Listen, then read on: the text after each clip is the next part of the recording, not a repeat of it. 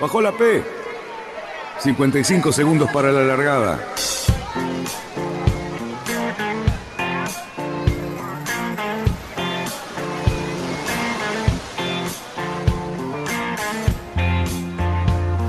Así comienza Radionautas. Toda la información de la náutica argentina. Vamos bien, vamos bien. Orsa, Orsa, Orsa. Vamos bien. Orsa, Orsa, Orsa. Cinco, cuatro, tres, dos, uno. Largamos. Buenas noches, radionautas. ¿Qué tal? Nuevamente viernes, un viernes muy especial, un viernes muy bonito. Parece que vamos a tener un fin de semana muy lindo también. Así que hay que aprovecharlo en el tiempo que tenemos permitido estar en la calle. Así que ojalá que podamos navegar, ojalá que podamos pasarla muy bien y estar con la gente que queremos. Bueno, qué linda pantalla que tengo hoy acá. Esto de la presencia femenina a mí me gusta mucho. Tenemos amigos que también es una maravilla tenerlos, así que le doy paso a mi amigo Cerruti para que presente a toda la gente. Adelante, Cali. Buenas tardes, ¿cómo les va? Qué suerte, qué cantidad de gente inteligente e interesante para escucharla. Bueno, la vamos a empezar a presentar y empezamos con las damas. Bueno, nos acompaña primero la licenciada Patricia Himshot, la arquitecta Elma Montaña, que son ambas especialistas en medio ambiente, y también contamos con la presencia de Sigfrido Nielsen, además una persona que está muy interesado con el medio ambiente y además es el capitán del Caoba, un velero que ha hecho ni más ni menos una travesía desde Buenos Aires hasta Ushuaia, y de vuelta, y con un montón de cosas para contarnos. Además de contar con la presencia permanente del lobo, que, es que nos corrige las pavadas que decimos, y bueno, Luisito Peté, que siempre está ahí atrás de todos nosotros, que hace que todo esto salga medianamente ordenado, y tuya. Así que bueno, te dejo la, palabra porque vos tenías cosas importantes que decir. Bien, eh, sí, Cali, hoy, hoy justamente tenemos un, programa, cada vez que nos visita Pato o, Elma, hablamos de este tema, nos interesa muchísimo, como, como a todos. Y, bueno, ayer justamente fue el Día del Planeta, ¿no es cierto? Y les quería comentar una cosa. Ustedes saben eh, la, la, edad del planeta, ¿no?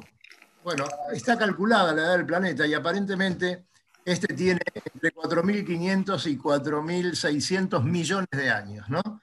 ¿Quiénes estuvieron trabajando en averiguar la edad del planeta?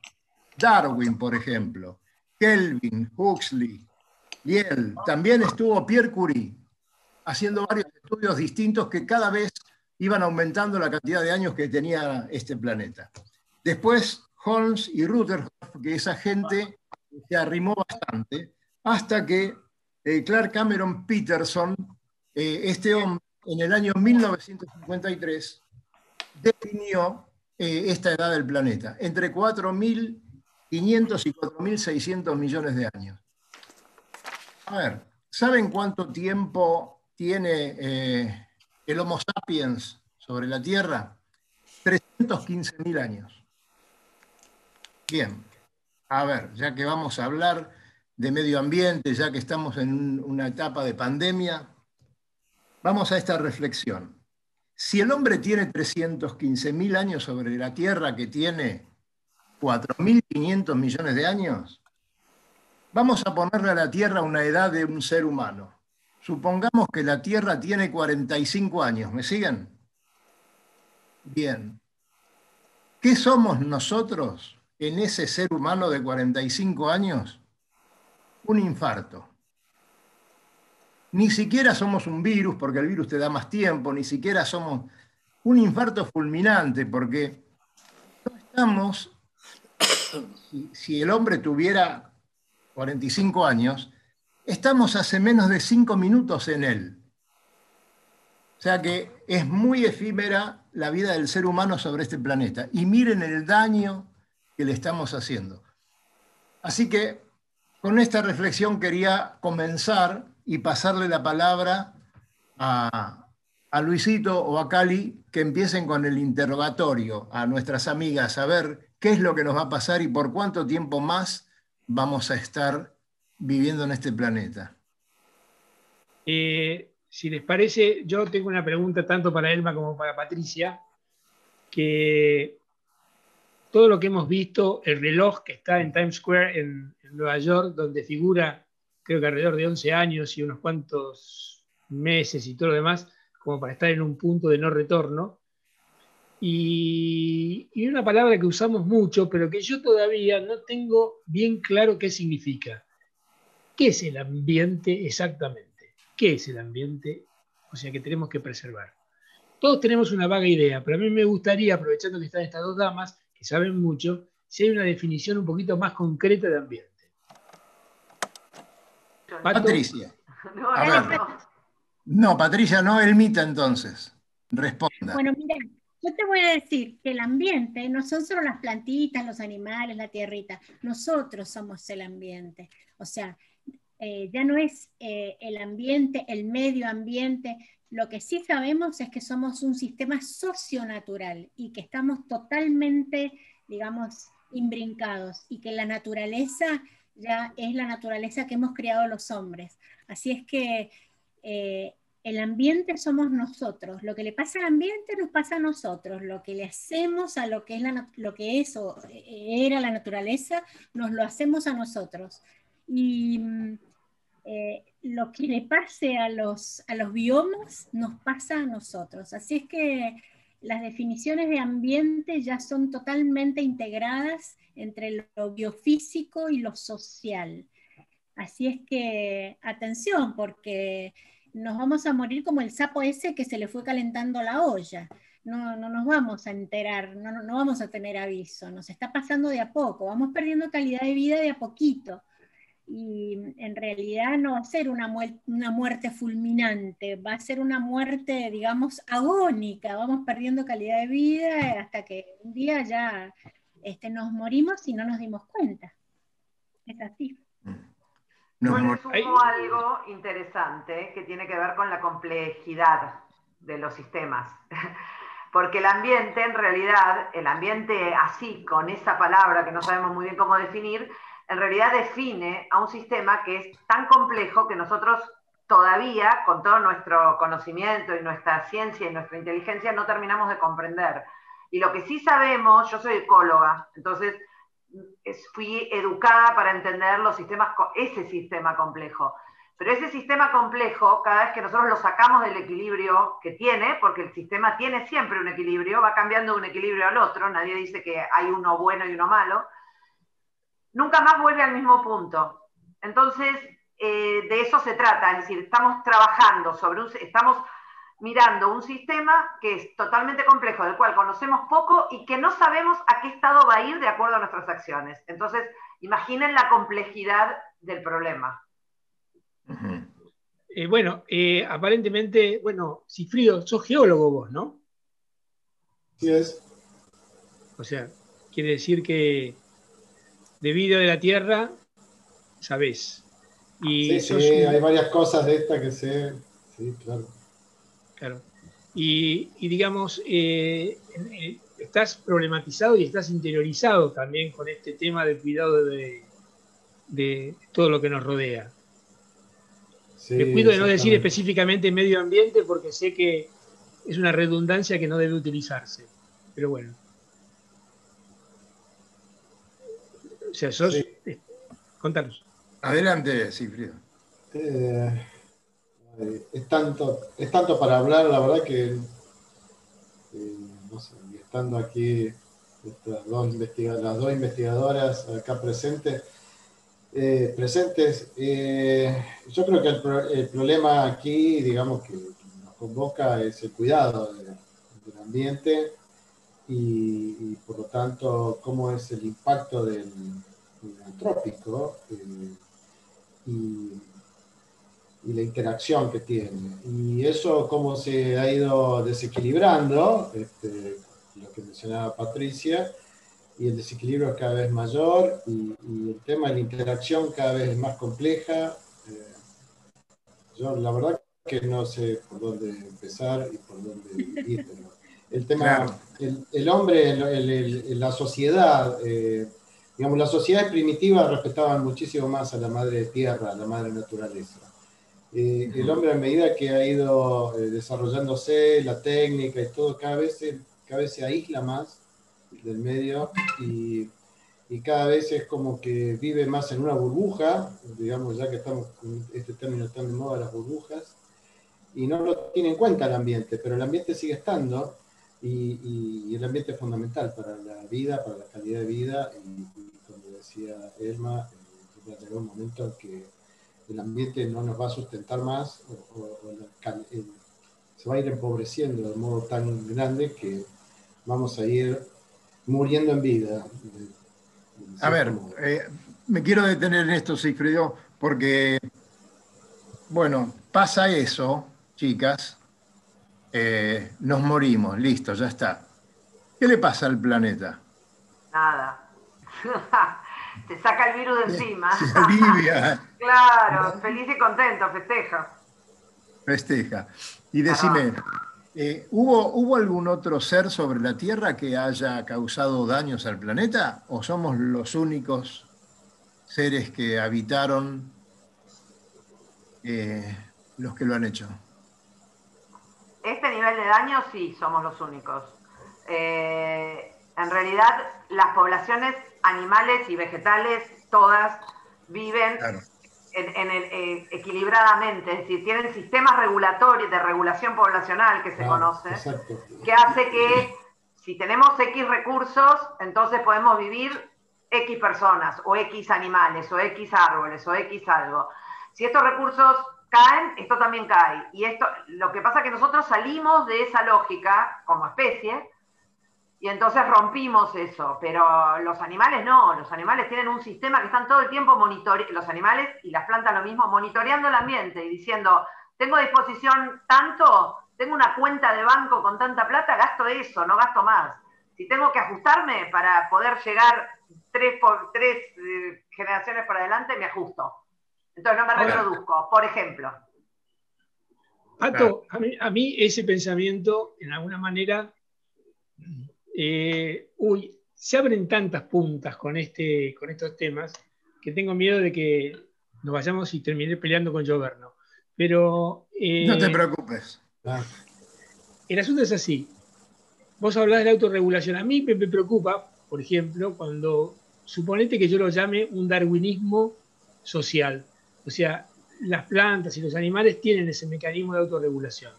Yo creo que la conciencia del ser humano como especie tiene que ser capaz de autorregularse porque tiene una capacidad de inteligencia y de acción sobre, sobre las cosas.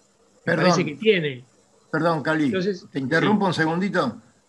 Lo que acabas de decir justamente para mí es el diferencial de lo que recién contó Pato. La inteligencia del ser humano es lo que ocasionó todo esto, me parece. No, bueno, pero también es capaz de, de evitarlo. O sea, a mí me parece pero no, todavía no es capaz. No parece, no, estamos demostrando que podemos. Ahora, tal vez yo tengo fe que puede ser que seamos, pero hasta hoy demostramos todo lo contrario. Sí, pero yo voy a meter una puntita acá, porque Patricia habló de la, de la autorregulación, pero en realidad este, los sistemas animales y vegetales, la regulación es a la fuerza. Cuando una especie empieza a desarrollarse más allá de los recursos que la pueden sustentar, eh, se mueren de hambre directamente. Entonces, no es que se autorregularon, el sistema no, regula a la fuerza.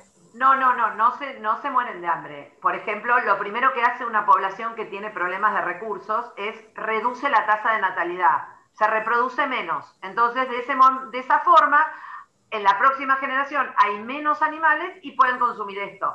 Claro, pero se reproducen menos, pero se reproducen menos porque no se alimentan tan desnutridos, porque se están muriendo de hambre, entonces la fertilidad disminuye y por lo tanto se mueren. O sea, o, la tasa de natalidad disminuye, pero eso es una regulación a la fuerza, el sistema se lo impone. Bueno, es una regulación natural, evidentemente. Bueno, a mí eso, a mí eso aplicado, aplicado a las sociedades es un concepto que me molesta. Claro, pero es como que no deciden dejar de tener ¿eh? hijos no, no, no, deciden dejar de tener la señorita Montaña quiere decir algo. que no tengan hijos. Profe, pido la palabra porque yo soy, soy cientista social y marco la diferencia entre los hombres y los, entre las sociedades y, los, y las sociedades este, de bichos. Y es que los, los humanos no somos todos iguales. Hay algunos más ricos, otros más pobres, unos tienen más recursos, otros menos. Y cuando hay este tipo de situaciones que limitan el crecimiento o que ponen estrés, digamos, eh, reproductivo, estrés este, vital, estrés en las condiciones de vida, algunos la pasan mejor que otros. Y nosotros en esta época del mundo sabemos que todos tenemos los mismos derechos, pero la verdad es que, y la pandemia nos lo muestra, cuando hay algo que nos estresa a todos, supongamos, todos nos guardamos, pero algunos nos, nos, nos, aislamos en mejores condiciones que otros.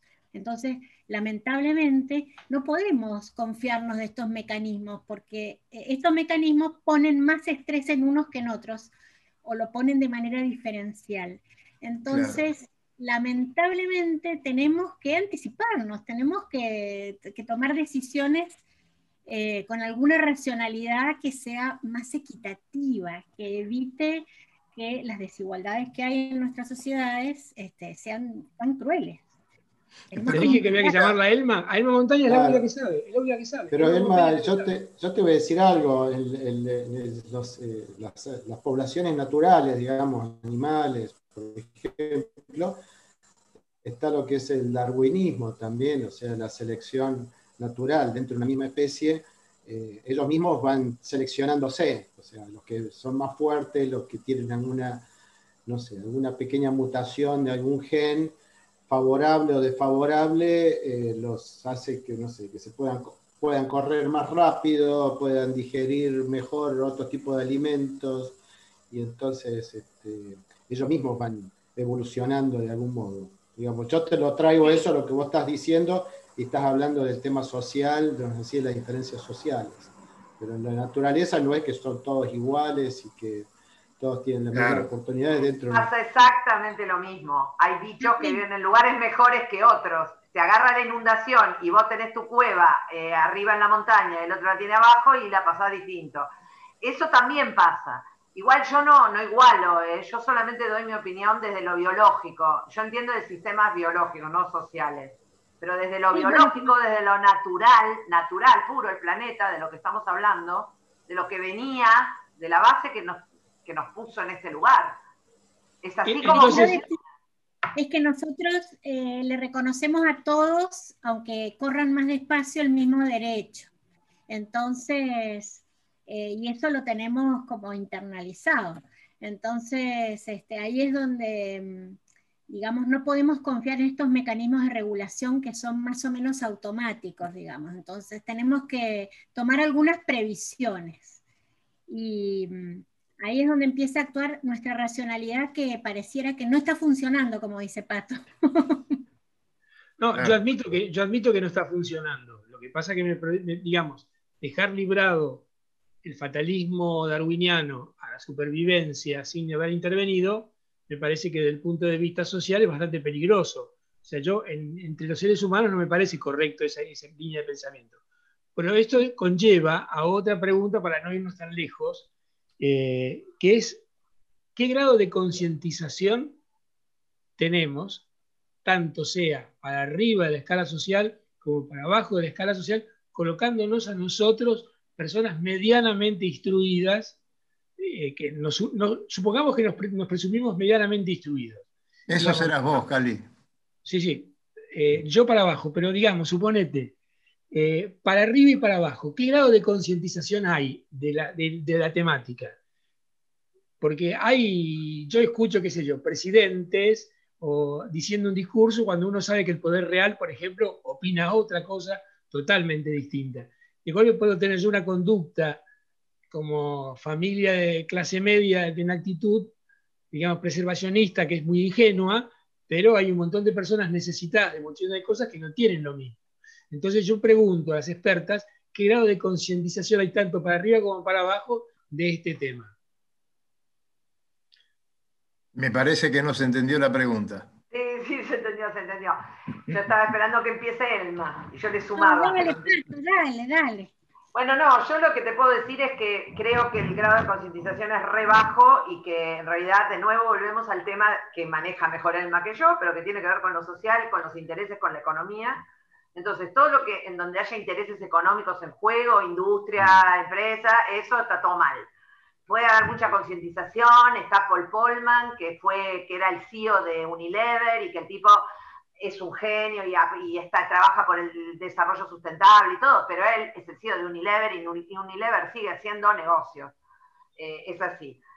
Pero eh, los gobiernos, más o menos lo mismo. No te voy a decir, no te puedo decir, ay, este, qué genio, este, mira todo lo que está haciendo. Sí te puedo decir que Trump fue, el demonio eh, y, Biden en este momento es Dios, es el salvador para todos nosotros porque está mirando al cambio climático.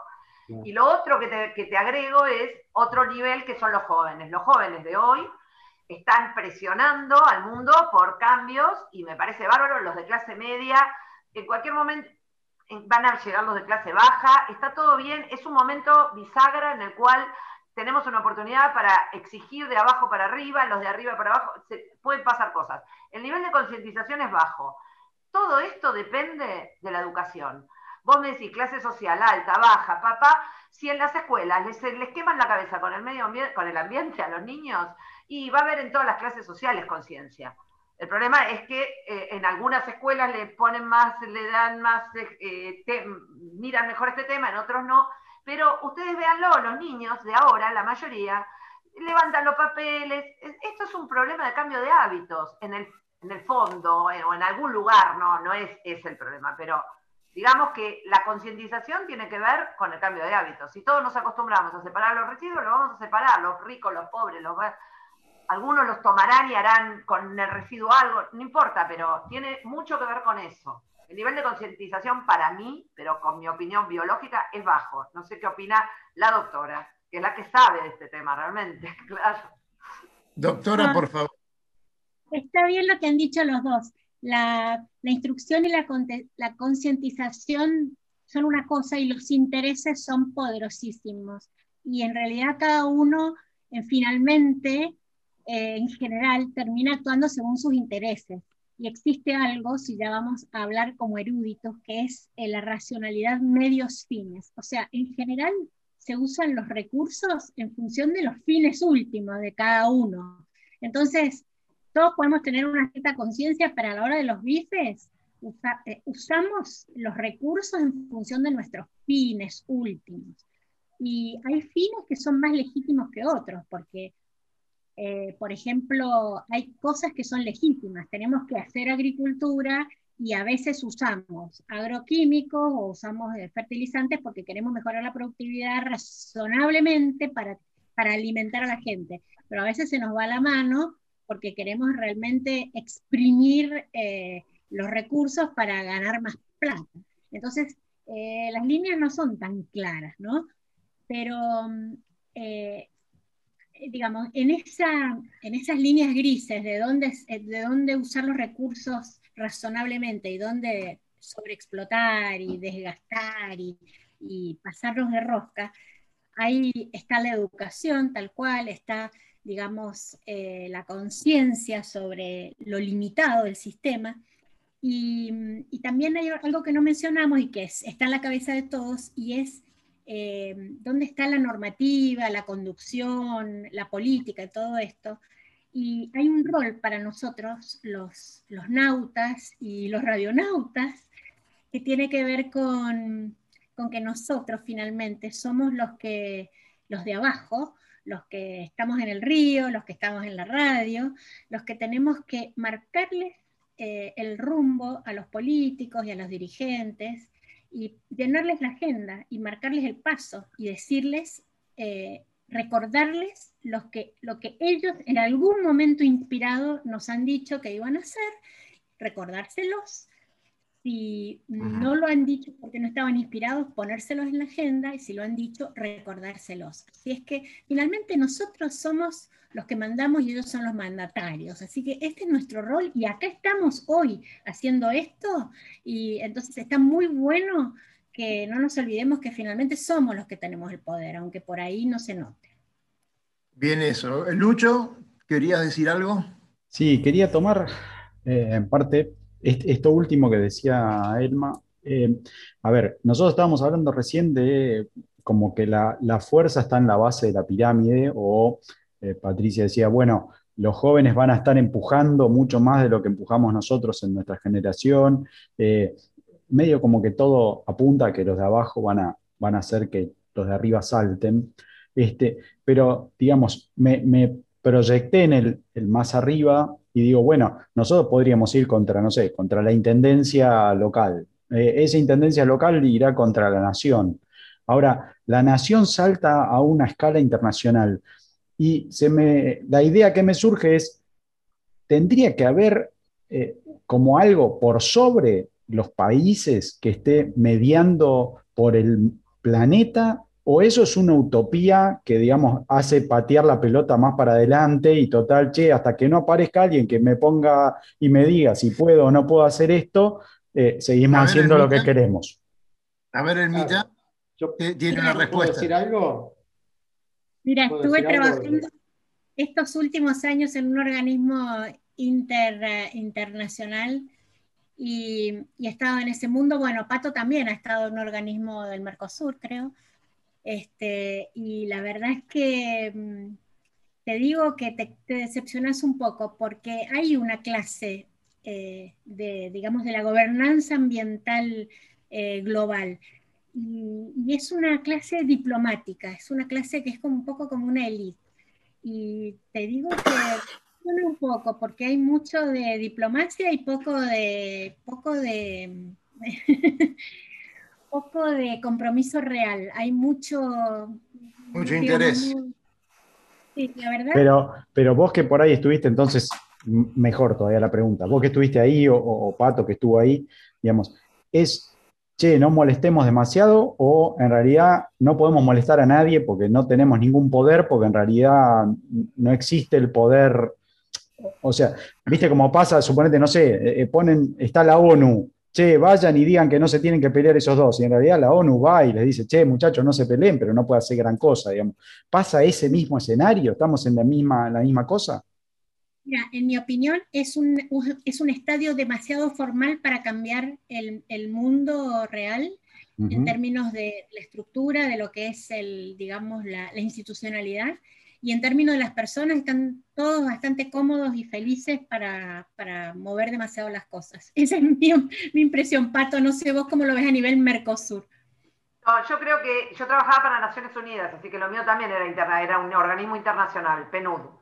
Pero yo lo que aprendí en PNUD es que PNUD es la burocracia internacional, es la suma de todas las burocracias de cada país con todas, cada una de sus características. Imaginen Argentina, Estados Unidos, China, Japón, todos juntos y armaron el esquema del organismo internacional. No se hace nada. Lo que sí quiero sumar, para ver lo positivo, venimos muy negativos en esto, que la realidad es que sí existe eso que vos planteaste. Todos los problemas ambientales, muchos de los problemas ambientales, se, manejan en el mundo por eh, convenciones internacionales, la de biodiversidad, la de cambio climático, la de pesticidas, la de un montón. Entonces, nosotros, ya, los seres humanos y la inteligencia de los seres humanos y esto que Cali quiere creer, vieron que estos problemas no se podían resolver de la manera que los veníamos resolviendo por países. Entonces se crearon organismos internacionales que son las conferencias de las partes, que, las convenciones internacionales de las cuales forman parte de lo que todos escuchamos famoso, la COP, la COP, ay, Glasgow, la COP, el Tratado de París salió de una COP. Entonces, eso existe, a alguien se le ocurrió que ya esto no lo podemos tratar con fronteras, sino que es un tema que, bueno, esto es un readelanto, a pesar de que no funcionan para nada, vamos por la COP26 y llevamos muy poca cosa hecha, pero ya está, eso es algo, y, todas las cosas que se consiguen en esas, en esas conferencias tienen que ser unánimes, se votan unánimemente, es decir, los 230 países, no sé cuántos son los que forman parte de esto, cada vez que discuten algo tienen que estar todos de acuerdo. Así que fíjense qué interesante el, gran paso que estamos cubriendo. Pero, perdón, los voy a tener que dejar un minuto porque se viene una tormenta para ustedes que vuelan, que navegan. Voy a ir a cerrar porque se me está volando la casa. Ya vuelvo. Dale, acá, ya entró el frente. Sigfrido, Sigfrido quería, quería decir algo recién y después voy a lo. Decime, Sigfrido. Eh, sí, la verdad es que lo que estamos tratando a medida que van todos hablando, yo, a mí se me disparan distintos hilos eh, y, que, salen todos en distintas direcciones, todas relacionadas, ¿no? Este, Por ejemplo, una de ellas, la que yo estaba pensando, hablaban de la educación y de la conciencia este, en las escuelas, etcétera. Para mí todo eso está fantástico. Yo lo veo en mis hijos, este, tengo hijos de veintipico de años, tres, ya vienen con esa educación y, ahora cada vez se refuerza cada vez más. Pero todo, para mí son todos paliativos, en definitiva. Yo creo que para parar aquí lo que son el cambio climático, el, desastre que, ya hemos hecho y lo que se está viniendo, tenemos que tener un cambio de paradigma, pero radical. Pero el cambio de paradigma es, es recontra complejo, o sea, implica repensar toda la sociedad y cómo interactuamos con la economía, por ejemplo. ¿Por qué, ¿Por qué los países tienen que crecer? ¿Por qué la economía tiene que crecer? ¿Por qué las empresas tienen que ganar más cada año año? En definitiva, todo eso se traduce en, mayor extracción de recursos, mayor contaminación, mayor consumismo, porque implica cambiar los celulares todos los años, cambiar el auto, lo que sea, no importa, usar y tirar. Pero, y todo eso pone presión sobre los recursos, pone presión sobre la contaminación, pone presión en todos lados. Y, y ahí caemos en el tema de los intereses, o sea, los intereses económicos manejan todo, entonces los intereses son de corto plazo.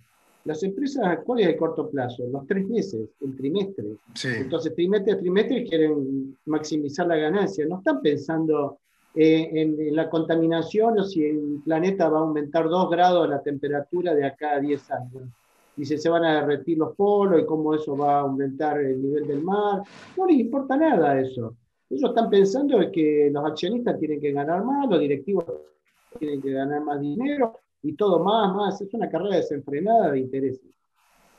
hablábamos, este, hablábamos, hablábamos con vos la vez pasada con esto de los cambios que, se producen en la tecnología, los autos eléctricos, los autos híbridos.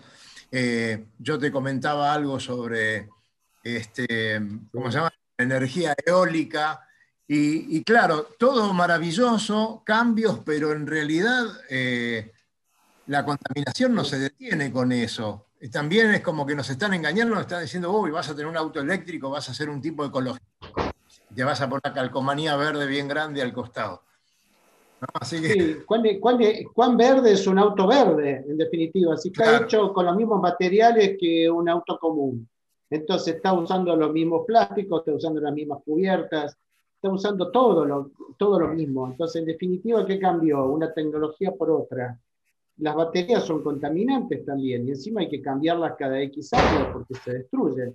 Eh, y entonces, y los ácidos que tienen. Entonces, en definitiva, eh, eh, hay, un cambio de patentes, hay intereses económicos muy grandes que obligan a los consumidores a lo que se llama la, la obsolescencia percibida, y entonces este, a todos nos va a parecer viejo y tenemos que cambiar. Entonces ahí vienen las ganancias de las automotrices. Tenemos que bueno, eso, Yo, quiero decir, yo quiero decir que suscribo absolutamente el discurso de Sigfrido. O sea, Sigfrido, tenés en mí una especie de, de, cómplice perfecto, porque cuando hablas del modelo del cambio de paradigma, es exactamente lo que está ocurriendo.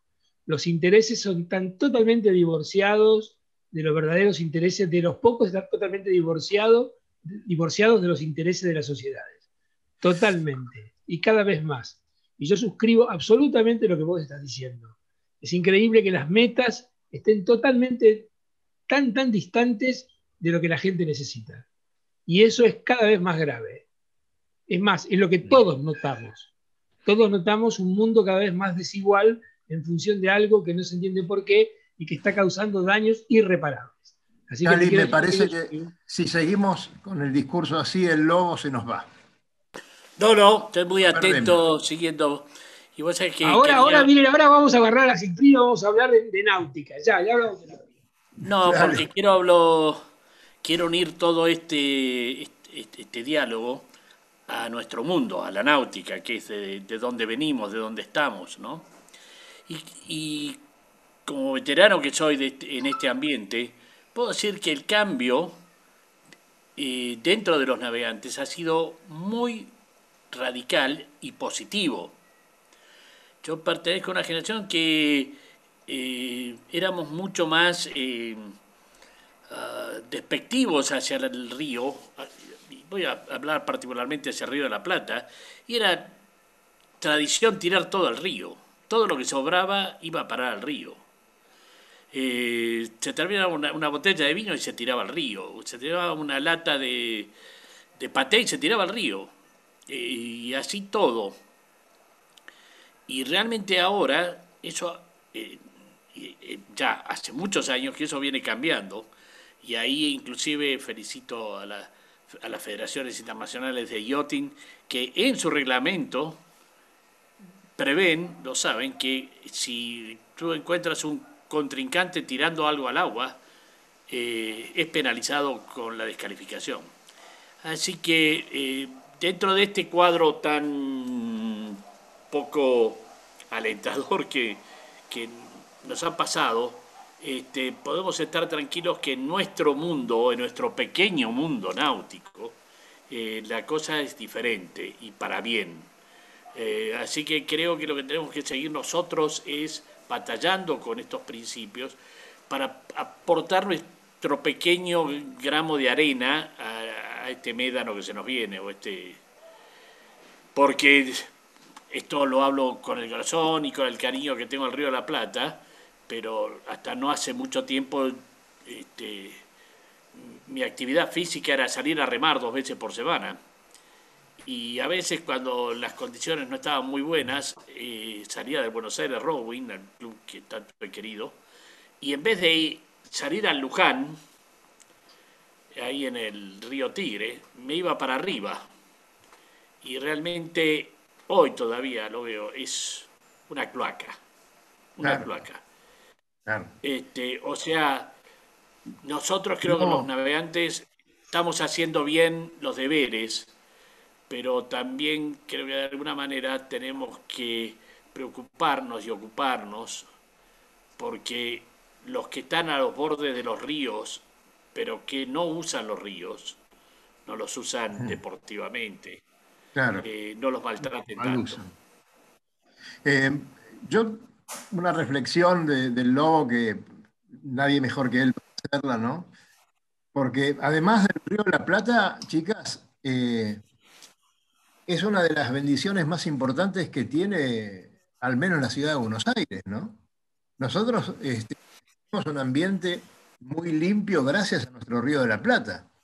O sea que nos, da una cantidad de beneficios eh, enormes, desde alimentos, porque cuánta gente vive de, pobre, ¿no? En este caso, en estos momentos, pero de la pesca del río de la Plata, además nos permite estar con un ambiente más sano y bueno, eh, digamos que no lo estamos cuidando tanto. Hay otros ríos. abrimos la canilla y tenemos, la, abrimos la canilla en casa y tenemos agua. de ahí, exactamente. Mirá vos, nunca vamos a dejar de, de agradecérselo, pero, pero no está en la agenda de la gente esto, ¿no? Parece como que el río de la Plata está ahí, qué lindo, y cuando se inunda nomás te das cuenta, pero ¿sabemos los beneficios? Eso está bueno, mira, lo que estás planteando está bueno, porque es, tenés razón, tenemos un montón de características en la ciudad de Buenos Aires y también en la costa de la provincia de Buenos Aires, que no vemos el río, que no lo ve la mayoría, pero también vayamos a un punto que es, ¿y cuándo se ocupó alguien de enseñarle a los ciudadanos que viven cerca del río que existe un río? Mm. Yo no sé, no hay nadie en ningún lado, no sé, el otro día me contaban, yo trabajo en el gobierno de la ciudad, y me contaban que eh, hay un área que se llama plan hidráulico, que es el que se ocupa de las obras hidráulicas de la ciudad, de los arroyos, de todo este tema, de cuando cierran los arroyos, las obras del Maldonado, que el año pasado lograron meter en la currícula de la ciudad de Buenos Aires, en no sé en qué grado, una materia, no una materia, sino que le hablen un módulo de eh, lo que es el riesgo hídrico, y lo que, todo lo que tiene que ver con lo hídrico de la ciudad de Buenos Aires. En el año 2020 aparece la materia, para quinto grado, ponele. Entonces hablábamos con esta gente y le decíamos, eso tendría que ser obligatorio de hace mil años, nunca a nadie se le ocurrió, y tendría que estar para arriba y para abajo, para la secundaria también, ¿entendés? Pero la gente que, vive al lado del río no sabe nada del río, porque no hay ni una materia en la escuela que hable de eso, de un poquito, no digo mucho. Pato, me parece que eso se engancha cuando, cuando hablamos del nivel de concientización. O sea, me parece que hace al, nivel de concientización del problema la, qué sé yo, el, recurso del agua, el agua potable para nosotros que vivimos en esta exuberancia nos parece ilimitado el Mita, que está viviendo en Mendoza, donde han hecho de todo para tener agua y cuidarla, que tienen sus cuotas y la necesitan, tiene una visión totalmente distinta a la que tenemos los rioplatenses. O sea, mi hijo que está en Córdoba cultivando, él tiene una cuota de agua que le dan y que tiene que usarla de la mejor manera posible. O sea, hay distintas realidades dentro de la Argentina. Nosotros los porteños convivimos con esa exuberancia y es como decía el lobo, hay un señor que luego lo conoció tanto como yo, que era Gerardo, que decía que el día que descubra una ecosonda que detecte el vidrio, nos íbamos a Colonia sin tocar el timón. ¿Te acordás, Lobo? Porque decía que seguíamos las botellas de vino. Y, bueno, esa exuberancia me parece que se, se está acabando. Pero bueno, en definitiva, me parece que hay tanto para hablar como suponíamos. Y bueno, todos tenemos cosas para decir, pero yo no quiero dejar pasar la oportunidad de preguntarle a Silfrido qué va a ser del Caoba, ahora que se fue y volvió. Y Silfrido, ¿dónde sigue ese famoso y lindo barco de acero? ¿Qué vas a hacer ahora? Bueno, lo que vengo pensando en estos días y lo estoy charlando con algunos de los tripulantes, voy a hacer un paréntesis allí, las tripulaciones que vinieron, que hemos sido unos 40 aproximadamente, en total, porque hay muchos cambios de tripulaciones a propósito para socializar y eh, transmitir, digamos, la, el amor a la náutica. Eh, eh, bueno, hemos estado pensando remontar, en principio capaz que sea el río Uruguay, yo estaba pensando hasta Concepción del Uruguay o Colón, pasando por Martín García, digamos, ahora, en el invierno, ¿no? Esta temporada. Y un, poco, un poco también para, por lo mismo estamos hablando, de, de esto, ver un poco la ecología, el ambiente, concientizar esta región de, agua dulce, digamos, tan rica en la vida, eh, en toda la biosfera que tenemos aquí, que es bellísima, y, y, transmitir eso el cuidado que se engancha con esto, con la propuesta esta que tenemos en Change, de la contaminación de los plásticos, eh, pidiendo que los, los, acuerdos de estos eh, entre los distintos, distintos municipios. Así que un poco ese es el proyecto que posiblemente surja ahora en estos meses de invierno. Obviamente tiene que ver con, mucho con que se habilite la navegación nocturna y claro, un poco más de apertura, digamos, dentro del marco de la pandemia, un poco más de... Todo ese proyecto todo ese proyecto, Cifrido, lo vamos a seguir también, te vamos a, dar una mano con la difusión, lo que podamos hacer desde aquí. Y la verdad que... Eh, mira vos, se han pasado ya 35 minutos, como nada, tengo un montón de todavía para las chicas, pero le quiero preguntar a Cali y al Lobo si fueron a Náutica de la Ribera. ¿Estuvieron por ahí en estos días? Cerruti. Esta semana ahorré plata, esta semana no fui. Qué bueno, qué bueno. Esta, semana, desgraciadamente, fui, me, arreglé con lo que tenía. Al 14.700 de la Avenida Libertador te vas a encontrar con este local y con todo lo que tiene para ofrecerte. Verdaderamente un lugar especial, espectacular, porque estás cerca de todos nosotros. Estás en el barco, te falta algo y te vas a verlo, Alberto, a Náutica de la Ribera. Así que bueno, ahí tienen el teléfono, en pantalla, lo pueden anotar y mañana está abierto todo el día, ¿eh? así que ahí estaremos. Eh, bueno, seguimos con este programa que me encanta, chicas. Eh, qué lío, che. Todo eso somos nosotros los seres humanos. Qué barbaridad. ¿A dónde vamos a llegar? Pero bueno, se están haciendo cosas. Me imagino que Elma me hablaba eh, de esfuerzos muy grandes que están haciendo en la, industria naviera para que los barcos, además de gastar menos combustible para que sea más económico, este, también polucionen menos Contame un poquito cómo es eso, Elma. Porque vos sabés que, mm, eh, claro, eh, hay un, un, gran, digamos, o sea, todos los sectores están bajo la lupa con el tema del cambio climático y la industria naviera también es, un, es uno de ellos.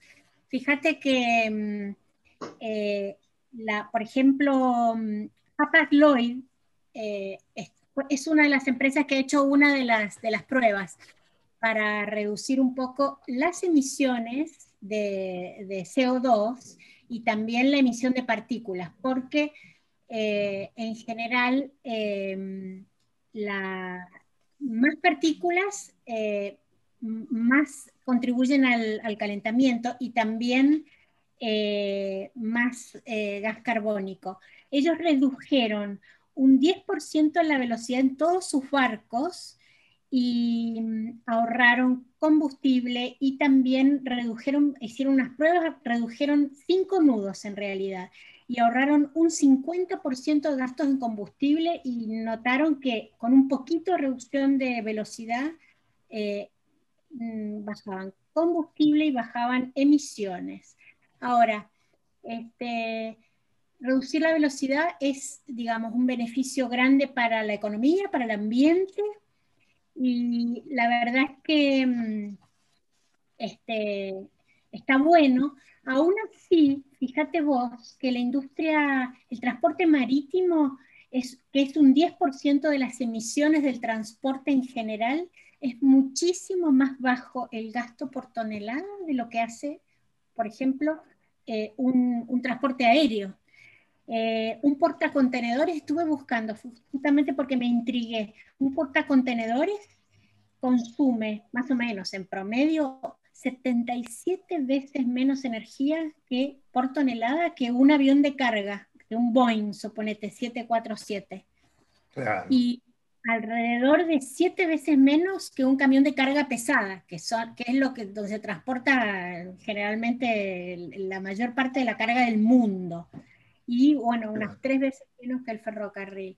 O sea que eh, hay mucho transporte de carga eh, marítima en el mundo. Hay mucho que ahorrar en términos de impacto del cambio climático, pero, mm, pero finalmente termina siendo un modo de transporte relativamente eficiente.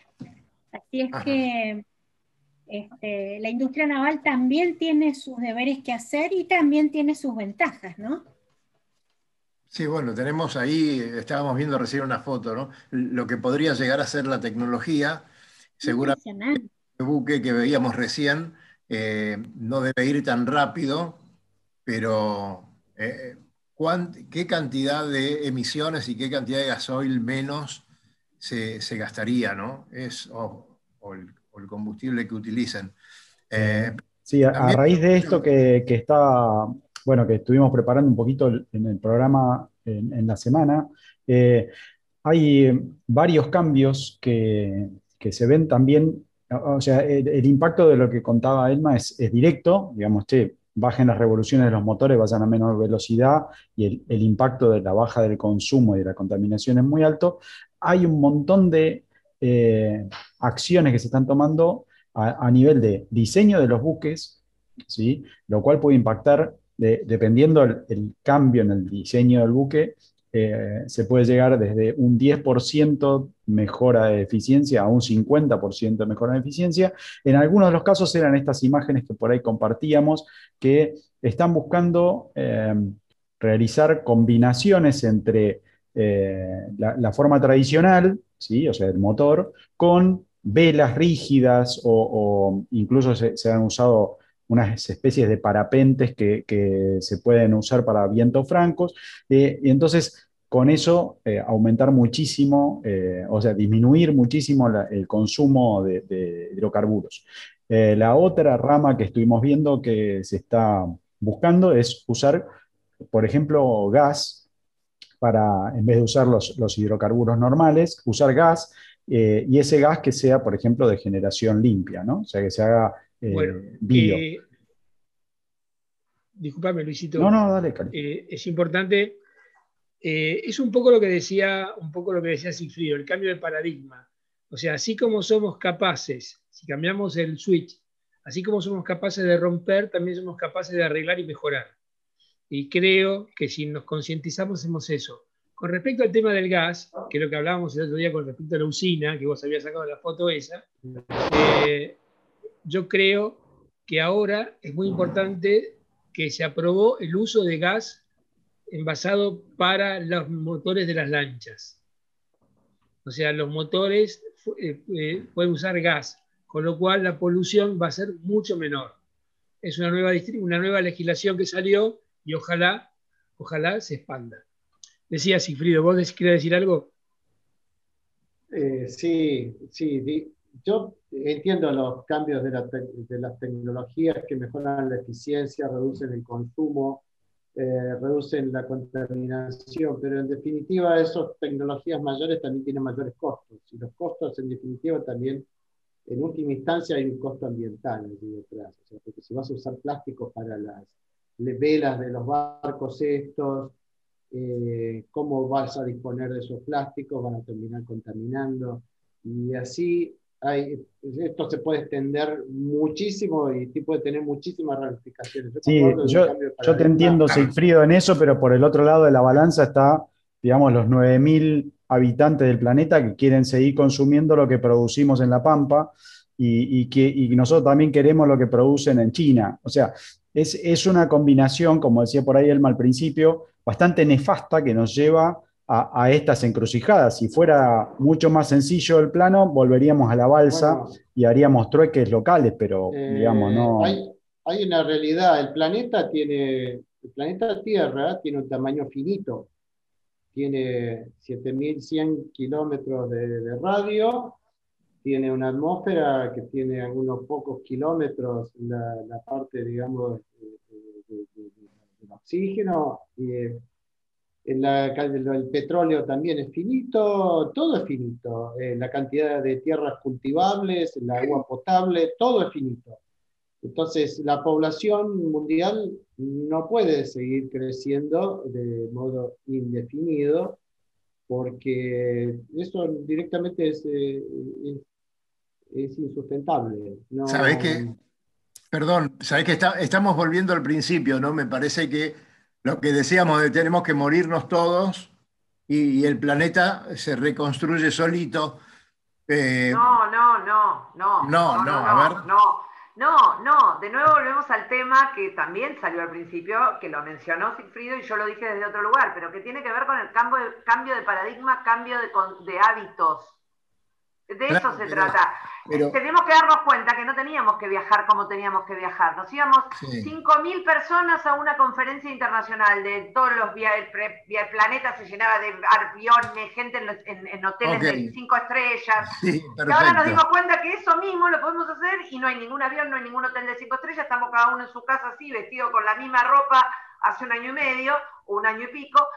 Entonces, yo creo que eh, eh, por un lado tiene razón él, y yo estoy de acuerdo, este planeta tiene una capacidad de carga, es lo que hablábamos al principio, tenemos una cuenta corriente, tenemos 100 mil pesos, podemos consumir por 100 mil pesos, no podemos consumir por 150 millones de pesos.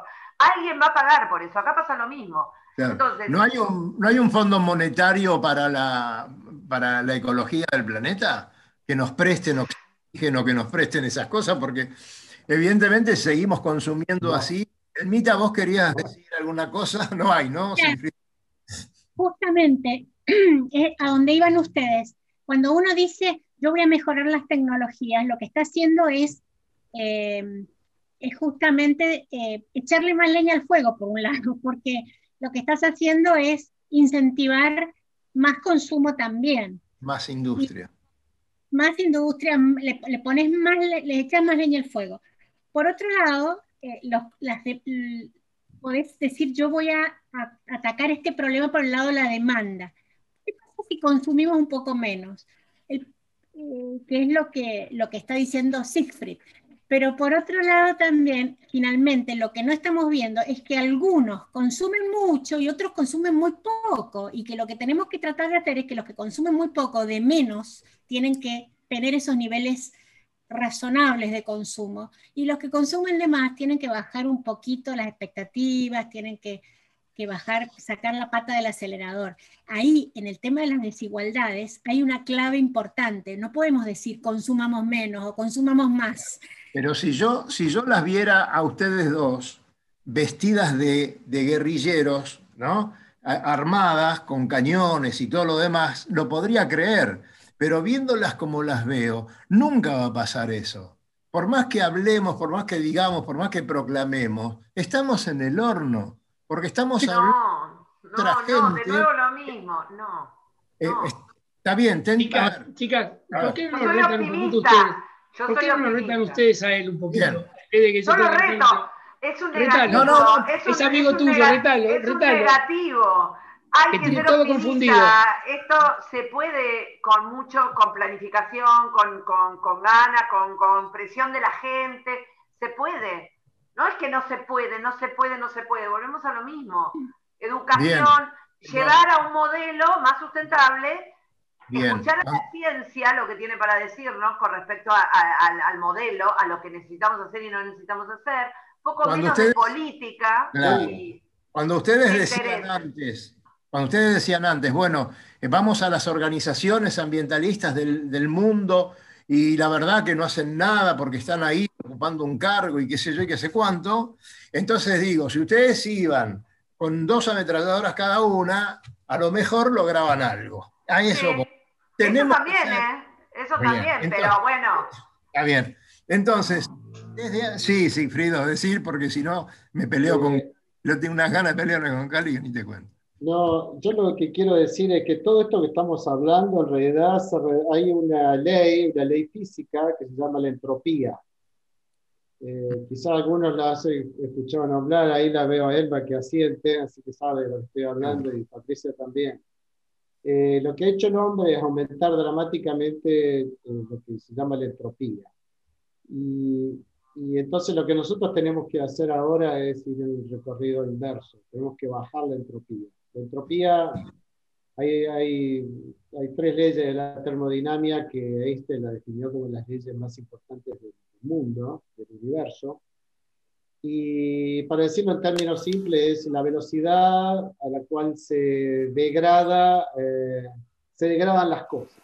O sea, eh, es, la tasa de, degradación de todo, o sea, la velocidad que, se degrada, que se consume el petróleo, la, velocidad que consumimos los recursos, y, cada vez pasan de un estado ordenado a un estado desordenado, porque no es lo mismo tener el petróleo que después tener los productos que se, que se generan después de que se quemó, que los quemó un auto, que produjo energía cinética, produce calor, anhídrido carbónico y óxido nitroso. Y Mirá, sin, ir más lejos, eh, hoy eh, recordaba, hoy comí con mi mamá y, me, hizo una ensalada con palta.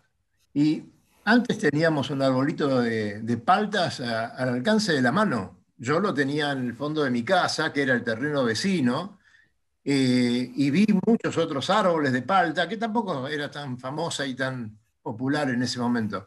Pero ya no, ya no tenés un racimo de uvas en la parra de, fulanito o de tu abuela, ya no tenés esa palta que tenías antes al alcance de la mano, eh, las moras, los limones que podías sacar caminando por la vereda. Eh, eso es la, entropía que dicen, ¿no? Así como se van consumiendo las cosas, ya eh, no, no vivir como antes, que te cruzabas a la quinta vecina y te comías unos higos espectaculares. Bueno, la, entropía en, mi, escritorio se manifiesta todos los días. ¿Qué cosa, los higos? No, la entropía. Es increíble la velocidad con que todo se despelota. Es increíble. mi casa, mi escritorio es un ejemplo de la entropía perfecto. Eh, en, un par de minutos nos vamos a tener que ir, lamentablemente. Como siempre, y como estaba segurísimo, chicas, no íbamos a poder hablar de todo. Igual nos vamos a quedar un ratito ahora, ¿eh? después que terminemos el programa. Pero la verdad que esto es para, mucho más, como siempre decimos con Pato o con Elma cuando vienen al programa. Da para mucho. Es cierto que hay que concienciar. Mira, mi hija me decía ayer que mm, dice, tienen que inventar algo para hacer con los barbijos desechables. Hoy vas caminando y ves dos, tres o cuatro barbijos en la calle tirados, que los laven, que sirvan para algo, que lo utilicen para limpiar los vidrios del auto, pero que no los tiren. Entonces, bueno, qué bárbaro, ¿no? Eh, el barbijo. El barbijo es hoy el emblema del mundo. y, llegó, y llegó para quedarse. Y llegó para quedarse. Lobito, hoy estuviste muy callado. Bueno, no lo dejaron hablar. No lo, dejaron, no lo dejamos hablar, pobre. No te dejamos hablar, Lobo. Nada de pobre, todo lo contrario, eh, yo soy el agradecido que me han nutrido de tanta información este, soy un, tengo una gran vocación por cuidar el medio ambiente y, especialmente mi río. sí, digo mi río porque es mío. Se los presto a todos ustedes cuando quieran, pero... Ah, qué bueno. Eh, con esto quiero decir que, bueno, me alegro que haya gente como ustedes que desde la ciencia hagan todo lo posible y yo desde la desde el desde el llano, este, junto con mucha gente, protegemos lo que podemos, eh, eh, cuidando de que la gente no tire cosas al río y, este, y concientizando a mi nieta, a mi hijo primero, a mi nieta ahora y a todos los chicos de los clubes náuticos que salen a navegar para que no tienen nada al agua. Este, es más, ellos en este momento ya es al revés, de golpe yo en un instinto todavía que me queda de antaño, tiro a un papel, ¿no? no y hasta me manotean en el aire, no, no abuelo, no papá. Este, eh, para que lo tiramos acá en la bolsa. Eh, cosas que digo muchas veces, pero eso es una cáscara de banana, tirarla total, eso le damos de comer a, a, los pescados, ¿no? Y ellos me lo privan, ¿viste? O sea que yo creo que ante el panorama de ustedes que es poco alentador, eh, yo veo en la juventud, este, las nuevas generaciones, una concientización bastante importante con todo lo del medio ambiente. El cigarrillo es un tema, este, creo que es una de las cosas que más, es un hábito tan, que ha sido tan insalubre durante tantos, tantos años, por lo menos eh, hoy por hoy veo mucha gente joven, por lo menos en el ambiente que yo me veo este, fumando, y gente adulta hay estudios, hay estudios, Lobo, que, hablan de lo perjudicial que ha sido el filtro desechado del cigarrillo. Sí, señor. Ponemos a pensar la cantidad de miles de kilómetros que hay de, esos eh, cositos que están y que van a estar por millones de años, este, quién sabe en dónde, eh, a, 10 centímetros hoy de, por abajo de la Tierra, pero Así que eso ha sido terrible. Espero, que le hayas pasado bien. Hago mi última unión con todo esto, es el esfuerzo que debemos hacer todos por eh, no solamente los náuticos, por el deporte. El deporte, el deportista tiene una mentalidad distinta y un cuidado siempre muy particular hacia el medio ambiente. Así que lo que debemos nosotros bregar es porque la gente no compita, que practique deportes, porque eso va a ayudar mucho al medio ambiente también a cuidarlo. Así que este, gracias a ustedes dos porque me han brindado información, perdón, y a vos, Sigfrido, este, no he tenido oportunidad de citarme a comentar tu, lindo crucero. Eh, Mariana Seminari, Seminara me ha contado mucho, este, lo, lo bien que la ha pasado, que ha compartiendo con ustedes. Así que bueno, este, nos sacan del aire, Lobito, ¿eh? Vamos, vamos que nos sacan del aire. Buenas noches. Mañana nos vemos en el agua. Bueno, Sigfrido, espero, no te vayas, Lobito, ¿eh? nos quedamos después a tomar un café. Sigfrido, eh, gracias, gracias por, por acompañarnos. Muchas gracias por la invitación. Muy buen programa. Felicitaciones. Un placer. Bueno, chicas, ahora... Este, como siempre, perdón, cállate la como siempre, este, gracias, gracias por estar. Lástima que no tenemos esos, esa posibilidad como teníamos antes de ir a comer al club, eh, pero bueno, ya no podemos estar en la radio, es un tema, pero les agradecemos mucho que, este, que hayan estado con nosotros y quédense porque la seguimos. ¿eh? Gracias. Bien. Y nos vemos pronto. Dale. Cali, querido, terminamos. yo no quiero decir más nada, porque me quiero pelear con vos ahora. Me parece bien. Luchito, muchas gracias por todo y este, a todos muchas gracias por estar ahí. Y como siempre, nos vemos en el agua. Buen fin de semana. Hasta el viernes próximo. Recorra islas y playas disfrutando del mar y la naturaleza. Sumérjase en aguas cristalinas y vea con sus propios ojos la danza de los delfines. La danza de los delfines. Tiempo libre, caminatas, noches mágicas y mucha diversión.